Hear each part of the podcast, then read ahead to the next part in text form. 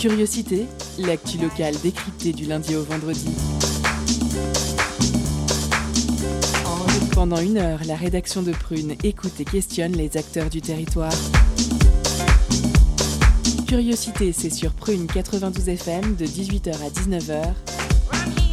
Et ça commence maintenant. Bonjour, bonsoir chers auditeurs et auditrices. Vous êtes sur Prune 92 FM, il est 18h et c'est l'heure de Curiosité. Je suis Salomé et je vous accueille pour votre quotidienne. Et aujourd'hui, comme tous les mardis, nous parlons vie étudiante. Avec moi ce soir, notre intervieweur Timothée, nos chroniqueurs Louise et Arthur et notre réalisatrice Alice. Salut à tous Salut Au sommaire de l'émission ce soir, en première partie, Timothée nous proposera une chronique sur un sujet d'actualité. Il s'agit de la loi de sécurité globale. Thomas Grand-Rémy viendra nous présenter son documentaire Délivré et Louise nous parlera du livre We Should All Be Feminist de Shimamanda Ngozi Adichie.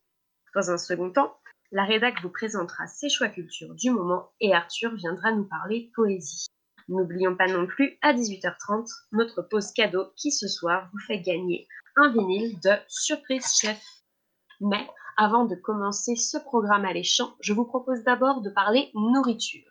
20 minutes titrait hier que malgré le confinement à Nantes, le Crous restait mobilisé pour fournir des repas aux étudiants. En effet, depuis le début du reconfinement, le Crous de Nantes Pays de la Loire assure un service de restauration à emporter. Plus précisément, si les restaurants universitaires restent fermés, les cafétérias, six cafétérias nantaises notamment, sont ouvertes du lundi au vendredi de 11h à 15h pour permettre aux étudiants de continuer à profiter de repas à moindre coût. Pour rappel, un repas complet coûte, 3,30€ au tarif normal et seulement 1€ pour les étudiants boursiers. Un seul changement notable, une vente à emporter devenue obligatoire en raison des conditions sanitaires. Et sur ces bonnes paroles, c'est maintenant l'heure de parler de la loi de sécurité globale. Timothée, à toi de jouer.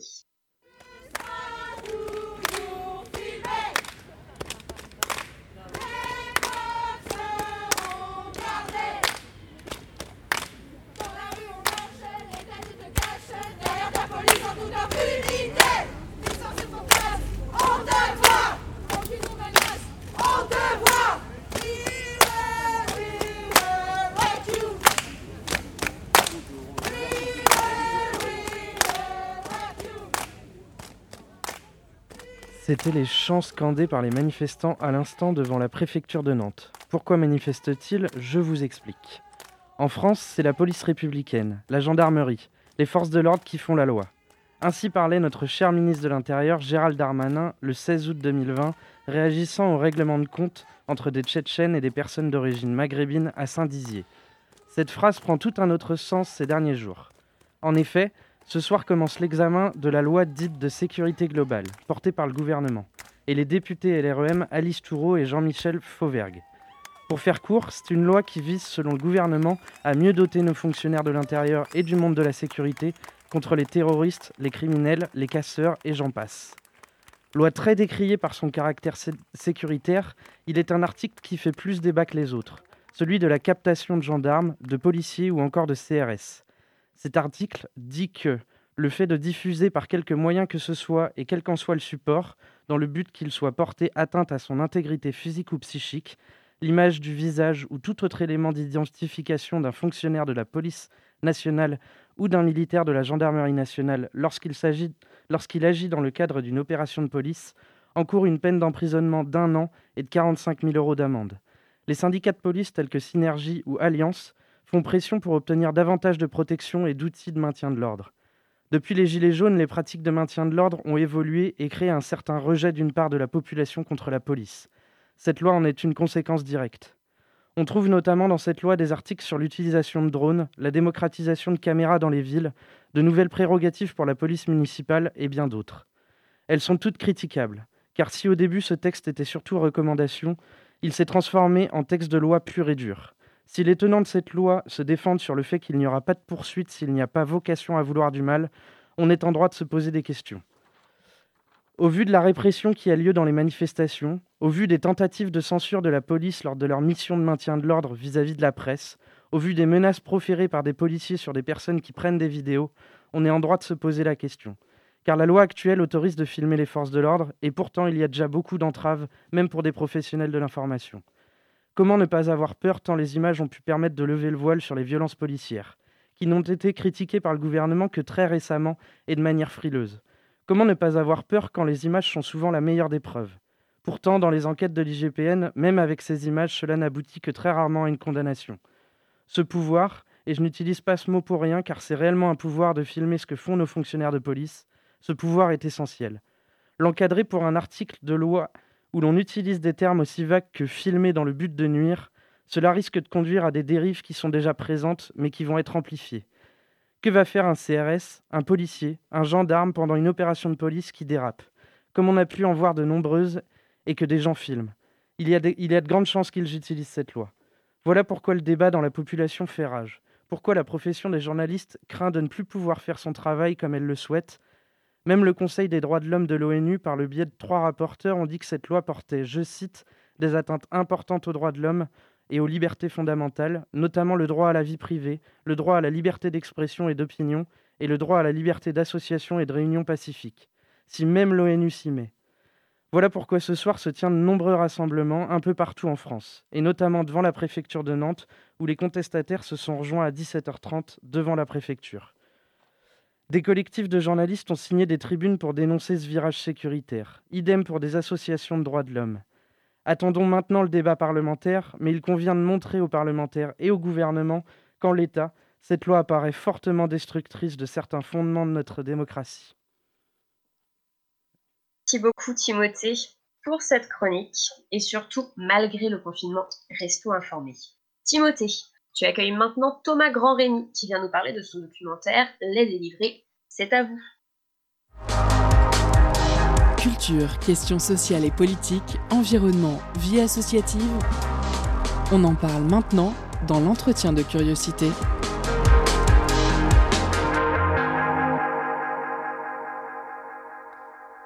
Deliveroo, Uber Eats, Stuart et j'en passe. Ce sont les entreprises en poupe dans de nombreux pays. Elles emploient les nouveaux travailleurs, ces livreurs, visibles dans la majeure partie des grandes villes. Nouvelle exploitation moderne pour ces travailleurs qui n'ont aucune couverture sociale et sont plongés dans une précarité importante. Grand oublié de la politique et de la législation du travail, ces entreprises se sont servies d'un vide juridique pour employer de façon cachée des individus obligés de se déclarer en tant que travailleurs indépendants. Statut difficile, surtout pour des personnes qui travaillent pour une plateforme et sont rémunérées selon un algorithme occulte. Depuis 2013, ces entreprises se développent et prospèrent sans pour autant améliorer la condition de vie de leurs livreurs. Ces derniers demandent depuis un moment une législation spécifique à leur profession, mais sont déboutés à chaque fois. Novembre 2018, première éclaircie pour les livreurs en France, puisqu'un d'entre eux obtient gain de cause auprès de la justice, qui décrète que Deliveroo dissimule le travail de ses livreurs. Jurisprudence donc, et un espoir pour de nombreux livreurs qui ont également entamé des procédures contre ces entreprises de livraison à domicile. Thomas Grand-Rémy a suivi leur combat durant un an contre ces conditions de travail que certains jugent dignes du début du XXe siècle en termes d'exploitation et de manque de protection. Le documentaire coproduit par Mille Sabor et France Télévisions sera visible sur France 3 Pays de la Loire en replay toute la semaine sur leur site internet. Quelques précisions avant de passer à l'interview et montrer à quel point l'absence de loi est néfaste pour ces individus. Le sénateur communiste Pascal Savolelli a proposé une loi en juin dernier pour améliorer les conditions de travail des livreurs. Cette dernière a été refusée par la majorité. Toutefois, le sénateur qui est allé auprès de nombreux livreurs à Nantes, Bordeaux, Paris ou encore Lyon a pu voir au plus près les revendications et les conditions de travail. Ce dernier évoque notamment le modèle belge où les livreurs sont salariés. Ce statut permet d'avoir davantage de données chiffrées sur leurs conditions de travail. Et comme prévu, cette catégorie socio-professionnelle est l'une des plus touchées par les accidents du travail. Ainsi, l'absence de protection en France est d'une part illogique, mais aussi très dangereuse d'un point de vue physique et financier. Thomas Grand-Rémy, bonjour. Merci d'être avec nous sur Prune. Tout d'abord, qu'est-ce qui vous a poussé à suivre ces livreurs et leur combat pendant un an? Est-ce que c'était un monde que vous connaissiez ou vous l'avez découvert avec euh, l'idée de faire ce documentaire? C'est un, c'est un monde que je ne connaissais pas, en effet. J'ai commencé mes recherches début 2018 Et voilà, on commençait à, parler un peu plus des conditions de travail de ces livreurs dans la, dans la presse. Mais j'ai découvert ce sujet comme, comme beaucoup de gens et ça m'a alerté et, passionné parce que c'est un sujet qui était nouveau, complexe et, et j'ai senti qu'on était voilà, euh, à l'aube d'un nouveau monde, en tout cas professionnel, puisque euh, ce sont des travailleurs qui sont auto-entrepreneurs et pas salariés. Et ça pose beaucoup de questions sur euh, le salariat déguisé. À l'époque, en 2018, il n'y avait pas encore de procès, donc on était dans un flou juridique. Et en même temps, il y avait des, des collectifs informels de coursiers qui commençaient à se monter à Paris, à Nantes, à Bordeaux, avec des livreurs qui, voulaient revendiquer des droits et euh, un dialogue social avec les, plateformes. Donc, euh, voilà, on était à, la veille à la fois d'un mouvement social euh, nouveau et d'une bataille politique qui s'est révélée être assez intense deux ans après. Et, et, voilà, je pense que aussi je voulais, je voulais en rencontrant les premiers coursiers nantais avant, parce que je suis nantais, j'ai senti qu'il y avait une réelle colère qui était mêlée à une forme d'inexpérience et d'innocence euh, puisque la plupart, de, la plupart des coursiers euh, n'avaient pas de bagage euh, militant, hein, manifestaient très peu, ils se sont mis à protester par nécessité, par urgence. Donc voilà, j'avais envie d'offrir un autre visage à ces livreurs-là qu'on représentait un peu médiatiquement de manière un peu misérabiliste, les pauvres coursiers exploités face aux plateformes surpuissantes qui les écrasent. Et alors qu'il y a une, autre face, un autre visage de ces livreurs-là, ceux qui luttent, qui sont conscients de, de ce qu'ils ont à faire pour changer les choses et qui, qui intègrent les rangs d'une lutte sociale euh, complètement, euh, complètement nouvelle. Mmh. Donc euh, le sujet est, riche. Et vous avez eu du mal à établir les contacts avec les livreurs? Et obtenir l'autorisation de filmer pour votre documentaire C'est en effet rentrer en contact avec les livreurs et surtout fidéliser. ça m'a pris un peu plus d'un an parce que tout simplement il y a y a un turnover qui est énorme dans ce, dans ce secteur-là. Euh, beaucoup étaient étudiants, le sont encore un peu, mais il y a aussi beaucoup de travailleurs et de travailleuses euh, éloignés de l'emploi qui cherchent euh, à revenir vers un contrat plus protecteur, donc un CDI, et qui, font de la livraison six mois, un an, et puis après qui, qui, disparaissent dans la nature. Donc effectivement, je me suis accroché à des personnages, ou enfin à des livreurs au tout début, qui, euh, que j'ai pas revu euh, par la suite. Donc ça m'a pris un an avant de bien identifier, de faire des repérages, de rencontrer des gens à Paris, à Bordeaux, à Nantes, avant de, de, m'accrocher à, à, Clément, Damien, qui sont les deux personnages principaux du film, et puis aussi euh, Arthur à Bordeaux, Jérôme à Paris, et, et d'autres. Mais en effet, pour un reportage de, trois jours, c'est pas compliqué de rentrer en contact avec un coursier, mais pour faire un film sur un an, où euh, on a l'intention de raconter une histoire et de montrer l'évolution des personnages, l'évolution de la lutte et aussi l'évolution de, des livreurs dans leur quotidien. Euh, ça m'a pris du temps.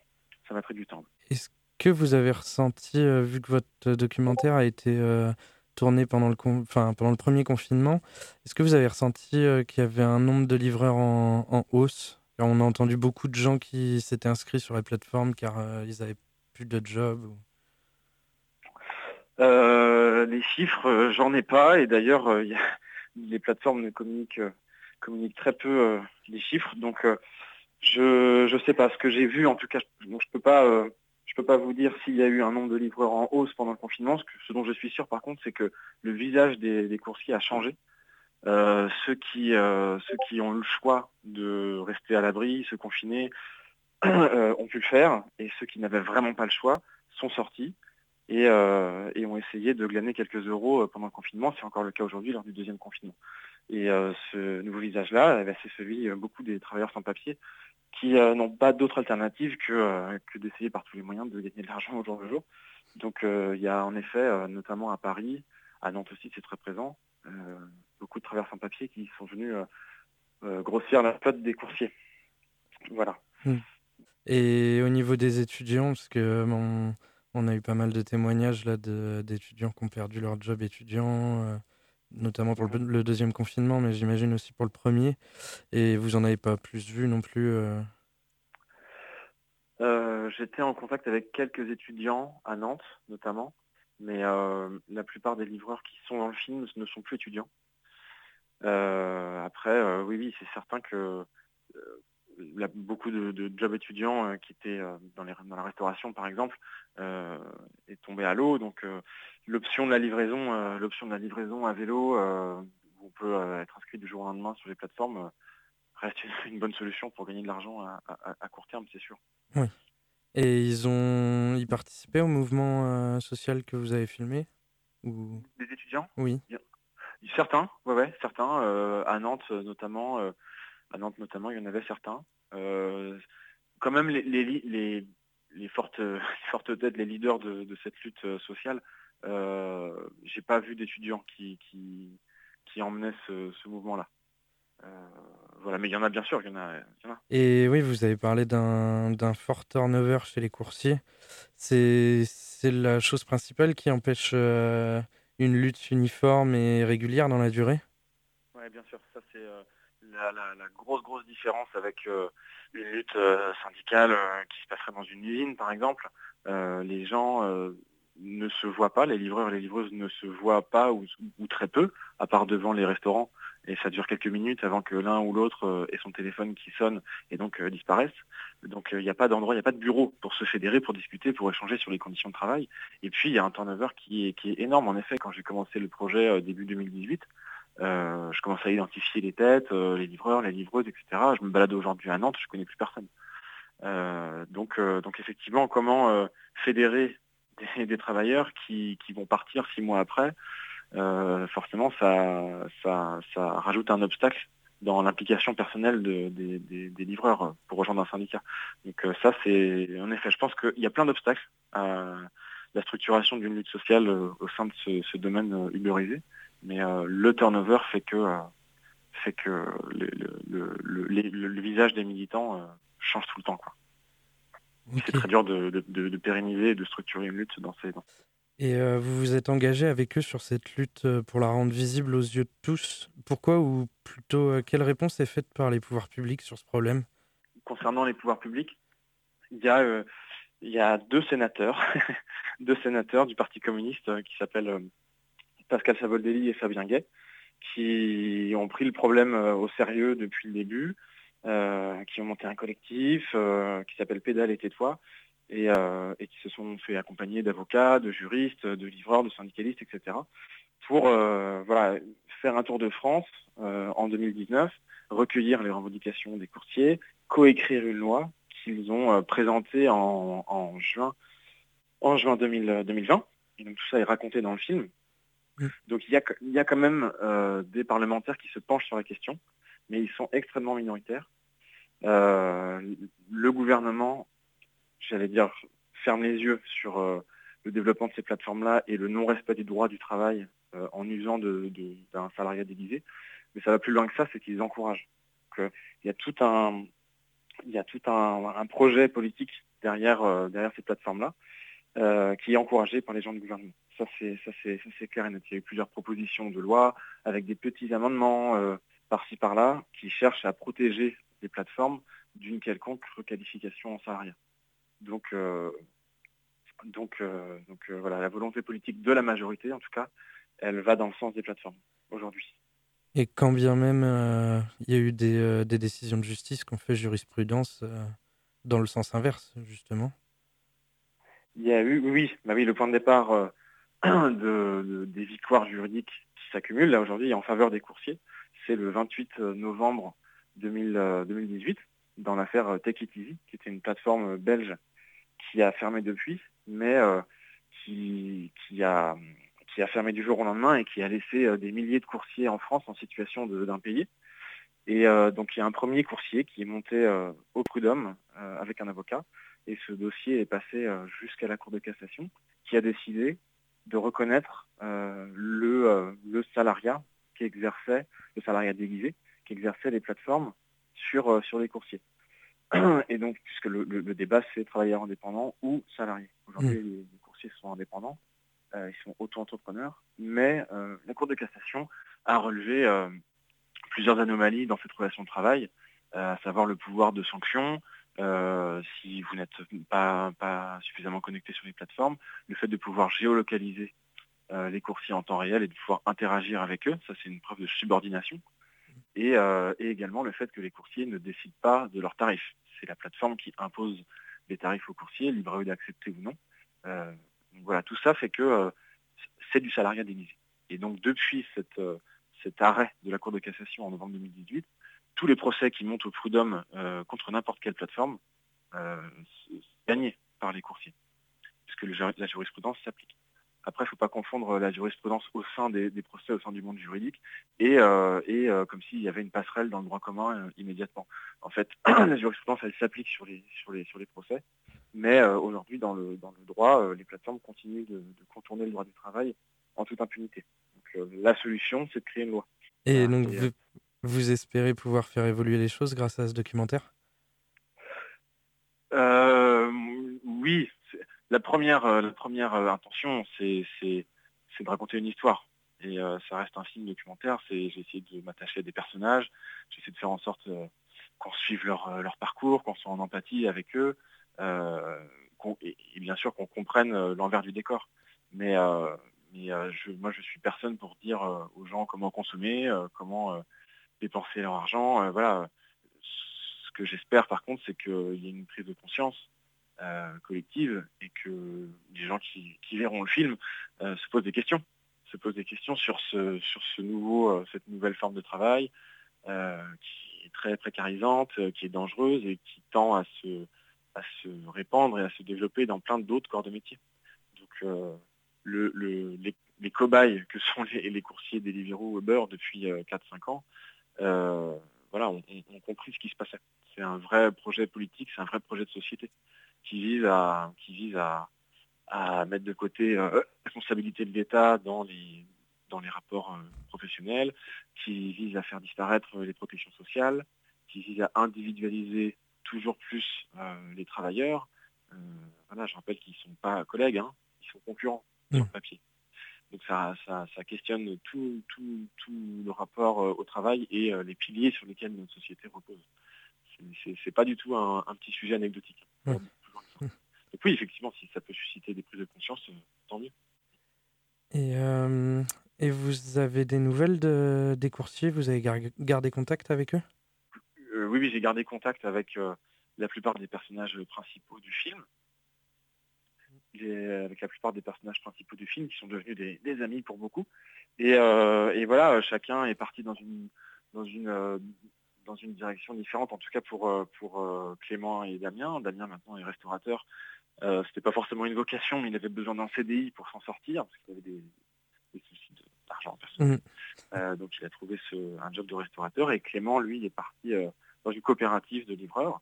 Donc il fait le même métier, mais au sein d'un collectif dans lequel il est salarié. Et puis les autres, qui sont des personnages secondaires, qui sont un peu plus les, militants un peu plus aguerris, sont toujours dans la lutte et la lutte s'intensifie, surtout là pendant le deuxième confinement il y a un mouvement de, grève nationale qui, est en place depuis deux semaines. Toutes les, tous les 3-4 jours, il y a des grèves perlées dans beaucoup de villes en France.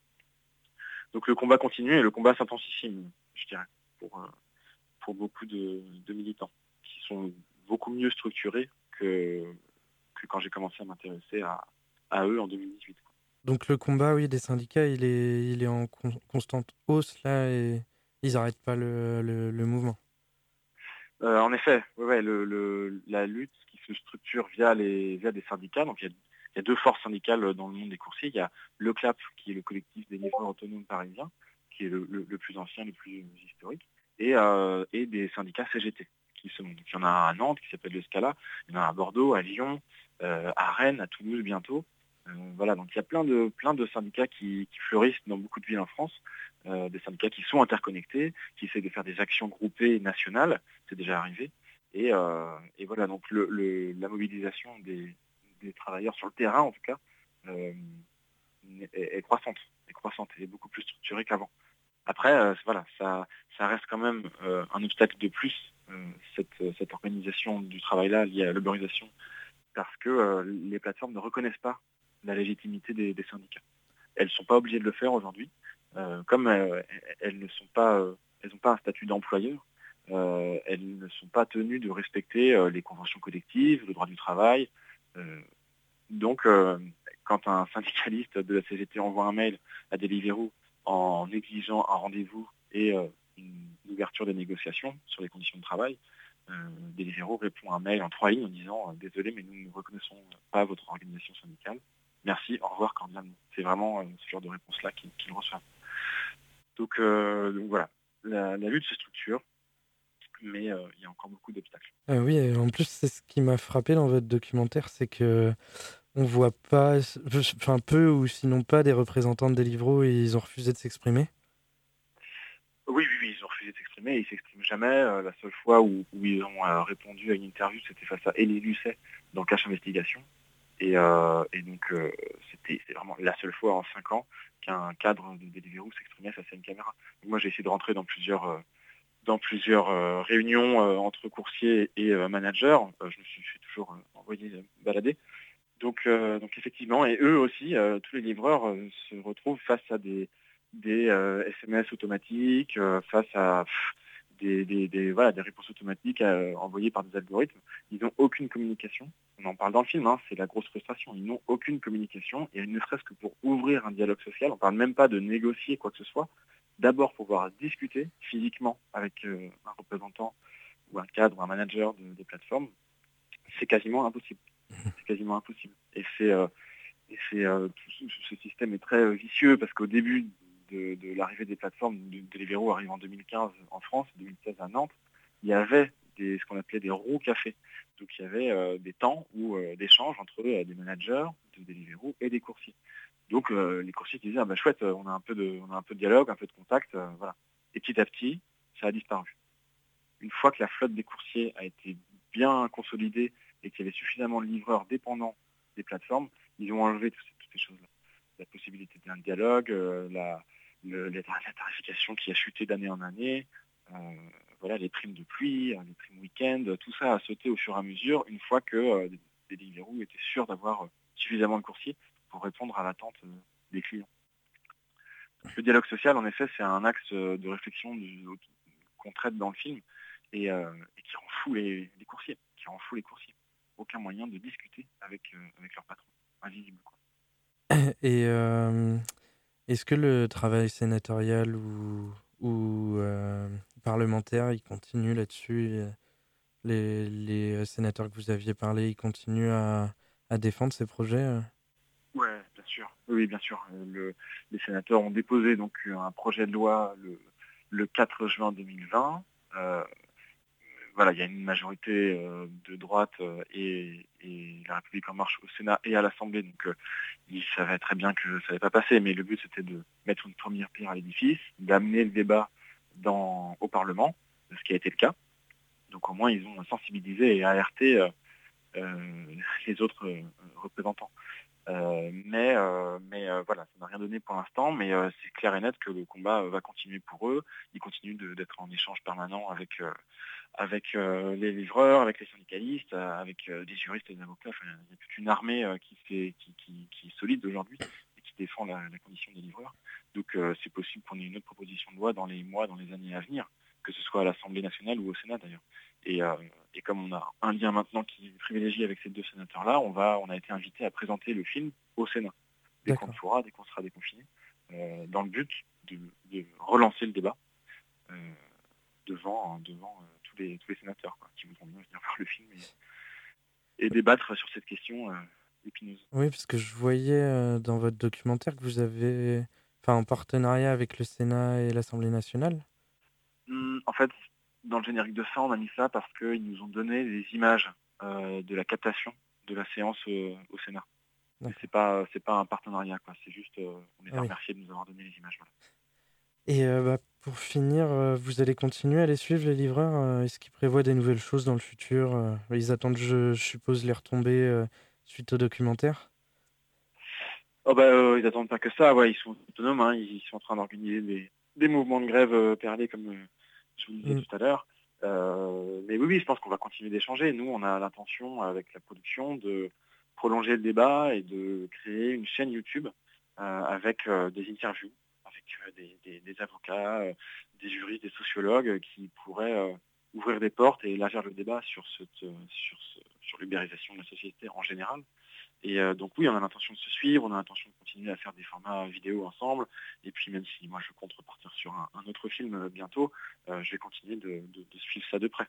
Le, travail n'est pas terminé, loin de là. J'imagine bien. Bon bah merci d'avoir répondu à mes questions. Ben, merci beaucoup. Hein. Merci à vous de nous avoir écoutés. Vous pouvez regarder le documentaire Les Délivrés, je le rappelle, sur France 3 Pays de la Loire, en replay sur leur site internet toute la semaine. Au revoir.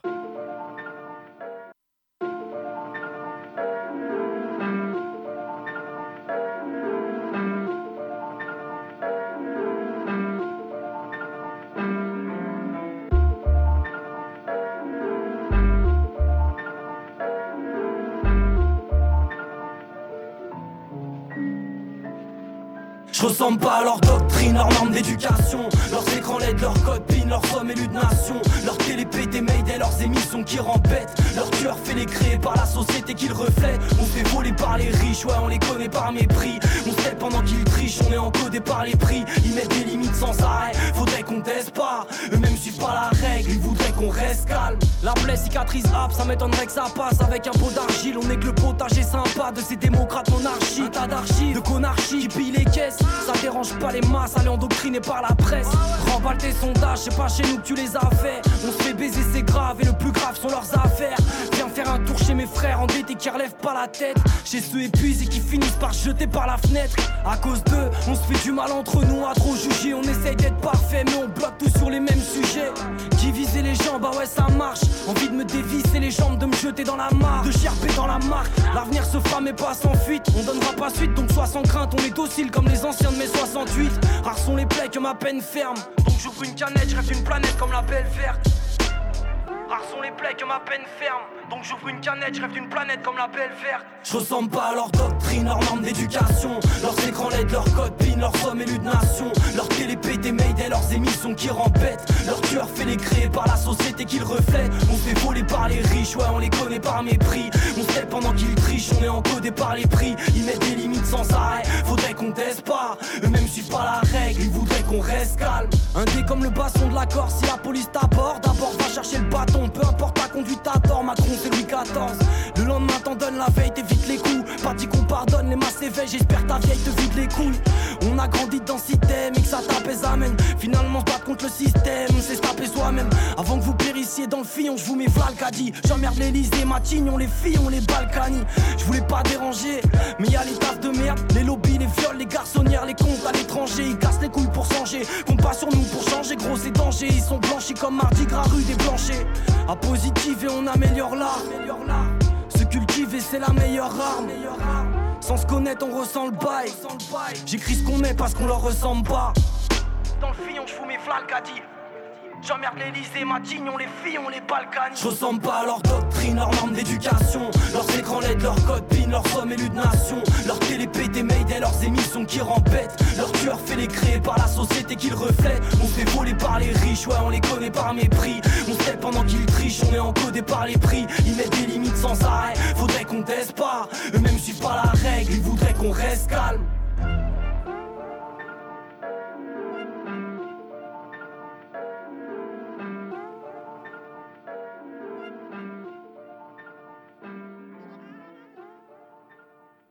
De retour sur Prune 92 FM, nous venons d'écouter Mélane, on leur ressemble pas. Merci à Thomas Grand-Rémy pour cette interview sur son documentaire Les Délivrés, qui, je le rappelle, est disponible en replay sur France 3, Pays de la Loire. Nous retrouvons tout de suite la chronique de Louise sur le livre de Shimamanda Ngozi Adichie, We Should All Be Feminists. Étonnante, perspicace, amusante, actuelle, les chroniques de curiosité.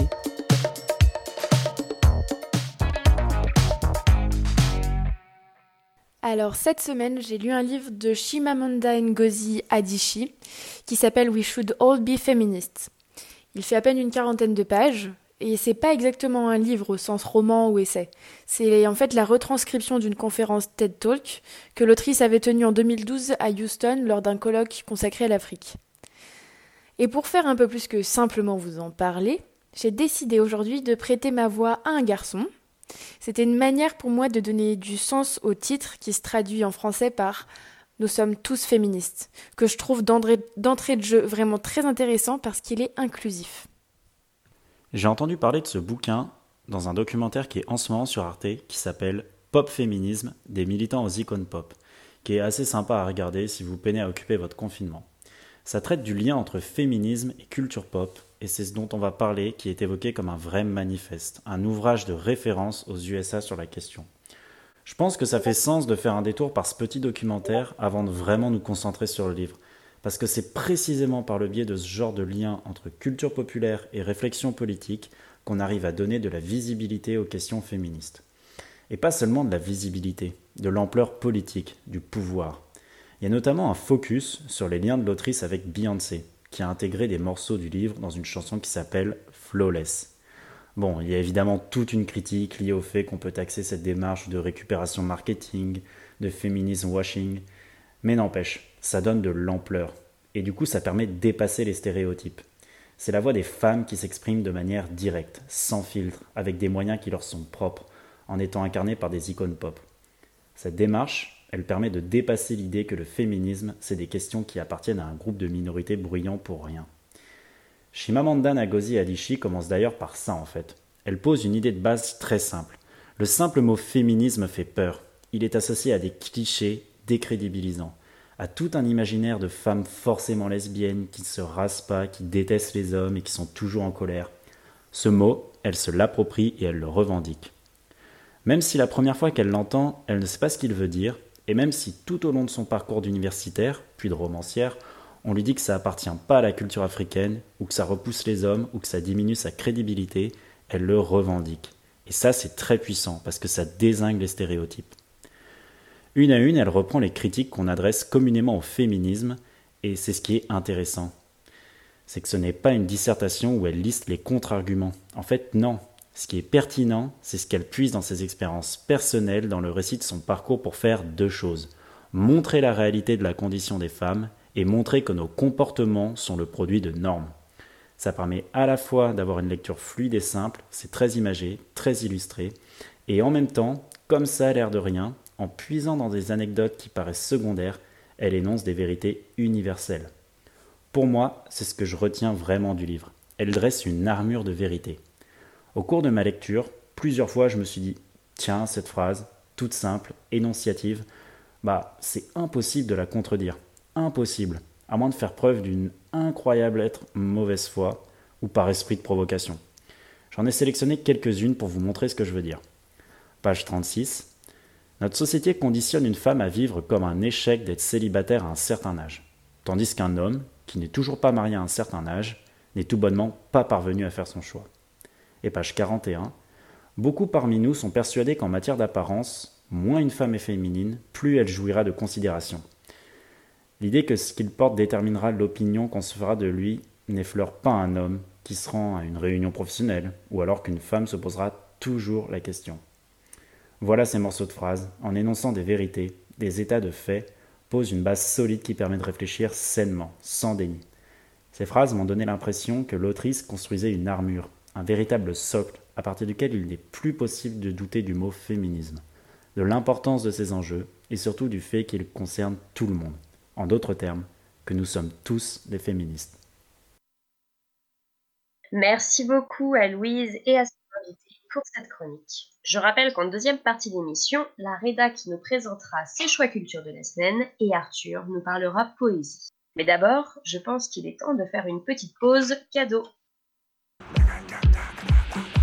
Concerts, spectacles, cinéma. Tout de suite, Prune comble ta soif de culture avec la pause cadeau.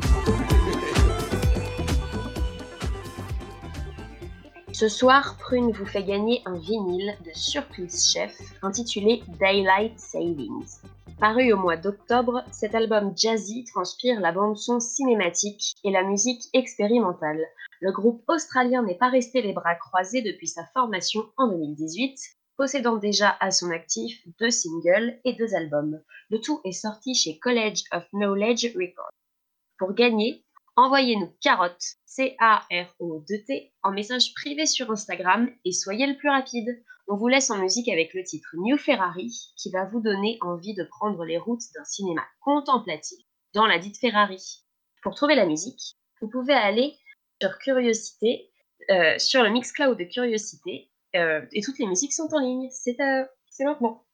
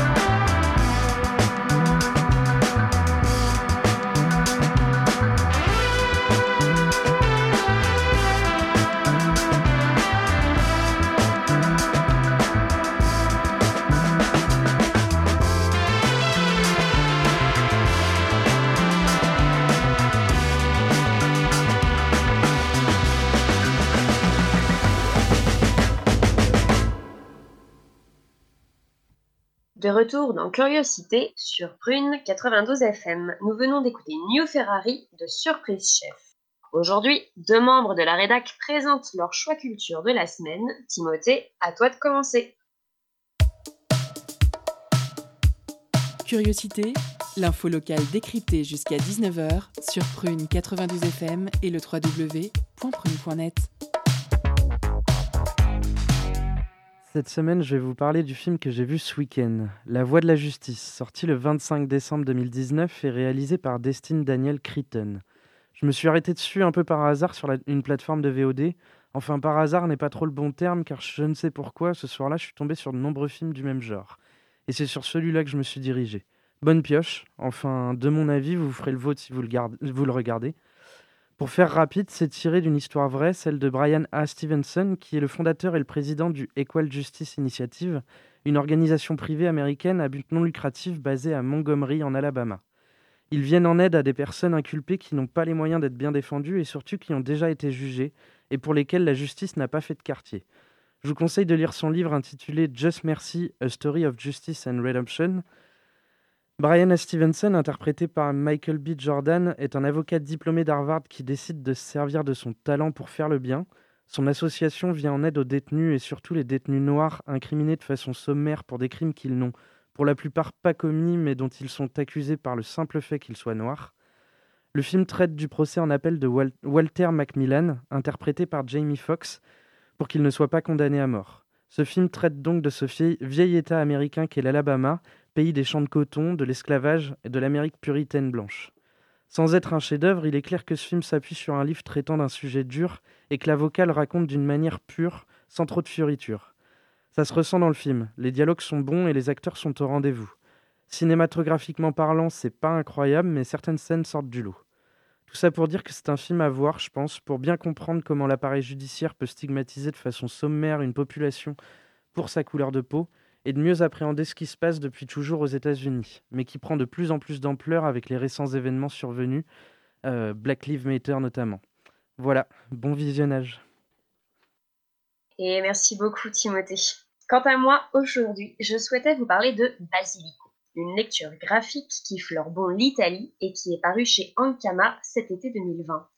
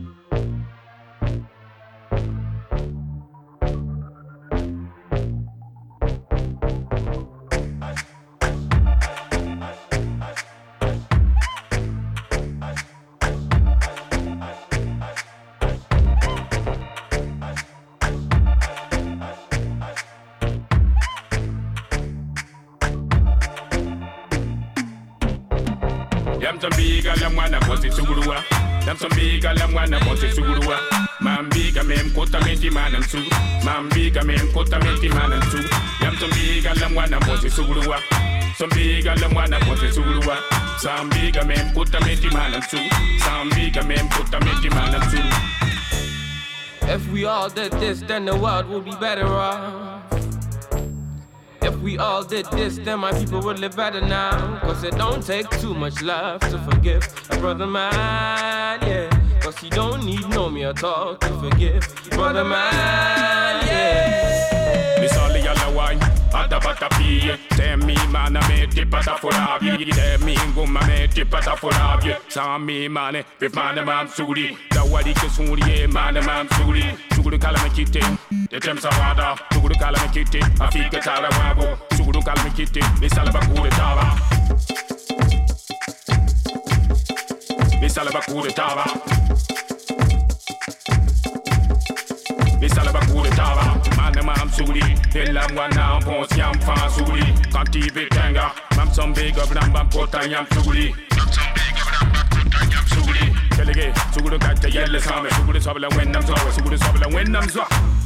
Suge dit taba Taba vim tuni Yam som biga lam wana posi suguruwa Yam som biga lam wana posi suguruwa Man biga mem kota meti manan su Man biga mem kota meti manan su Yam som biga lam wana posi suguruwa Som biga lam wana posi suguruwa Sam biga mem kota meti manan su Sam biga mem kota meti manan su Yam som biga lam wana posi suguruwa Jamaica, me mkuta na estima na msuri Jam Jamaica, na mwana mbosi suruwa Zambiga, me mkuta na estima na msuri Zambiga, me mkuta na estima na msuri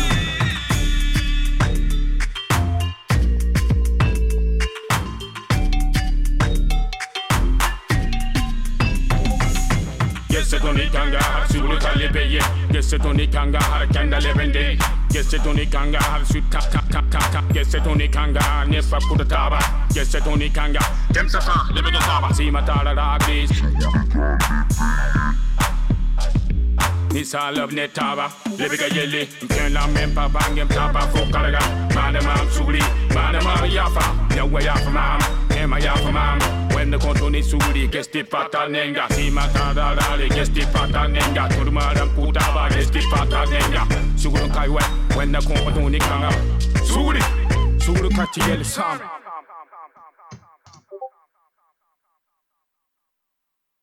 Alors, nous avons eu un petit souci technique, mais c'est pas grave, c'est à mon tour de parler de mon coup de cœur culture du moment. Donc, je souhaitais aujourd'hui vous parler de Basilico, une lecture graphique qui fleure bon l'Italie et qui est parue chez Ankama cet été 2020. Nous y suivons l'histoire de la famille Moreale. Plus précisément, le livre s'ouvre avec la mort de la Mama, Maria Moreale, qui va raconter son histoire. Les points de vue varient ensuite entre les différents membres de la famille et avec une alternance de temporalité. Nous voyons la vie d'adulte, mais aussi l'enfance, le tout saupoudré de recettes italiennes avec un aliment star, le basilic. Nous sommes ici dans une fresque familiale accompagnée d'une dose de mystère car Maria Mama Moreale cachait pas mal de secrets. Et c'est grâce à la multiplication des récits que l'histoire se dévoile petit à petit. Accompagnée d'un dessin en noir et blanc, je pense que cette histoire plaira aux amateurs de secrets familiaux pesant sur de grandes tribus hautes en couleurs et aux amoureux de l'Italie. Alors, si vous vous reconnaissez, foncez. Tout de suite, nous retrouvons la chronique d'Arthur. C'est parti.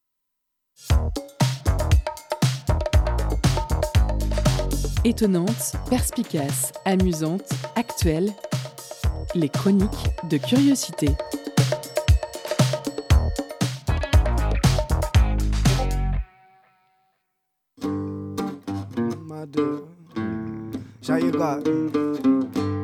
Confinement. Une lueur éloignée, un son bien lointain. Cigarette consumée, et mon esprit est déjà loin. Dans ma tête, c'est de la politique. Une seule place pour ces personnalités multiples. À qui le tour J'ai envie de dire. De toute façon, je vote plus. C'est tous des connards trop faibles pour adoucir leur soif de pouvoir.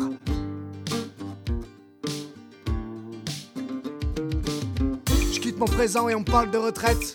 Mon sentiment net est saisi et que nos esprits s'effondrent sous un poids de conneries. La terre est ronde donc, les soucis te rattrapent, tu te frappes, le réveil dans un sac.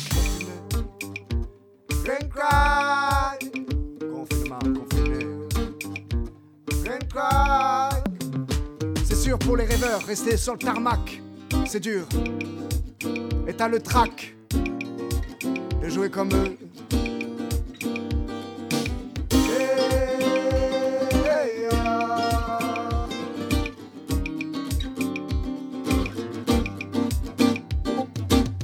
Je fréquente la lune bien plus que le soleil. Au soulier l'infortune, mais j'ai la vue du ciel. Dès l'aube de nos traces de sang, nous pauvres camarades, si nos doigts pointent les musulmans, c'est à l'heure que répondent les malades. Prenons la sagesse de garder le cap. Devant la télé, les avis fusent et on devient vite parano. Les amalgames nous usent et on oublie ce qu'on avait de beau. Et au-delà, nous nous envolâmes à l'âme des jeunes garçons. Magot, magot. Donc de mon âme vers la confiance, je sens ma flamme, mais son essence même me pousse à tomber dans ce vide. Green cry, confinement, confiné. Green cry, aiguise ce présent qui se présente? J'épuise mes démons influents.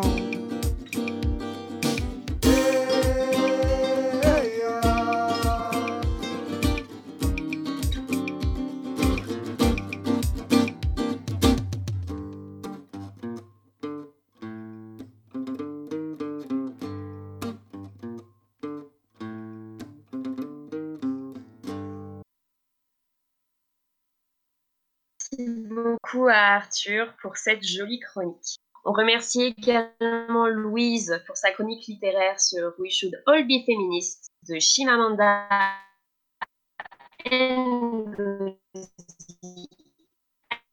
Adichie. Merci à Thomas Grand-Rémy d'être venu nous parler de son documentaire délivré, disponible, je le rappelle, en replay sur France 3 Pays de la Loire. Merci à l'équipe, merci Timothée pour les interviews et les chroniques, et merci à Alice pour la réalisation de cette émission. Merci à vous, bien sûr, chers auditrices et auditeurs, de nous avoir écoutés. Vous retrouvez Curiosité dès demain à 18h. Quant à nous, on se retrouve au de prune. Et sur ce, moi je vous dis à la prochaine. Pour écouter ou réécouter Curiosité, rendez-vous sur le www.prune.net.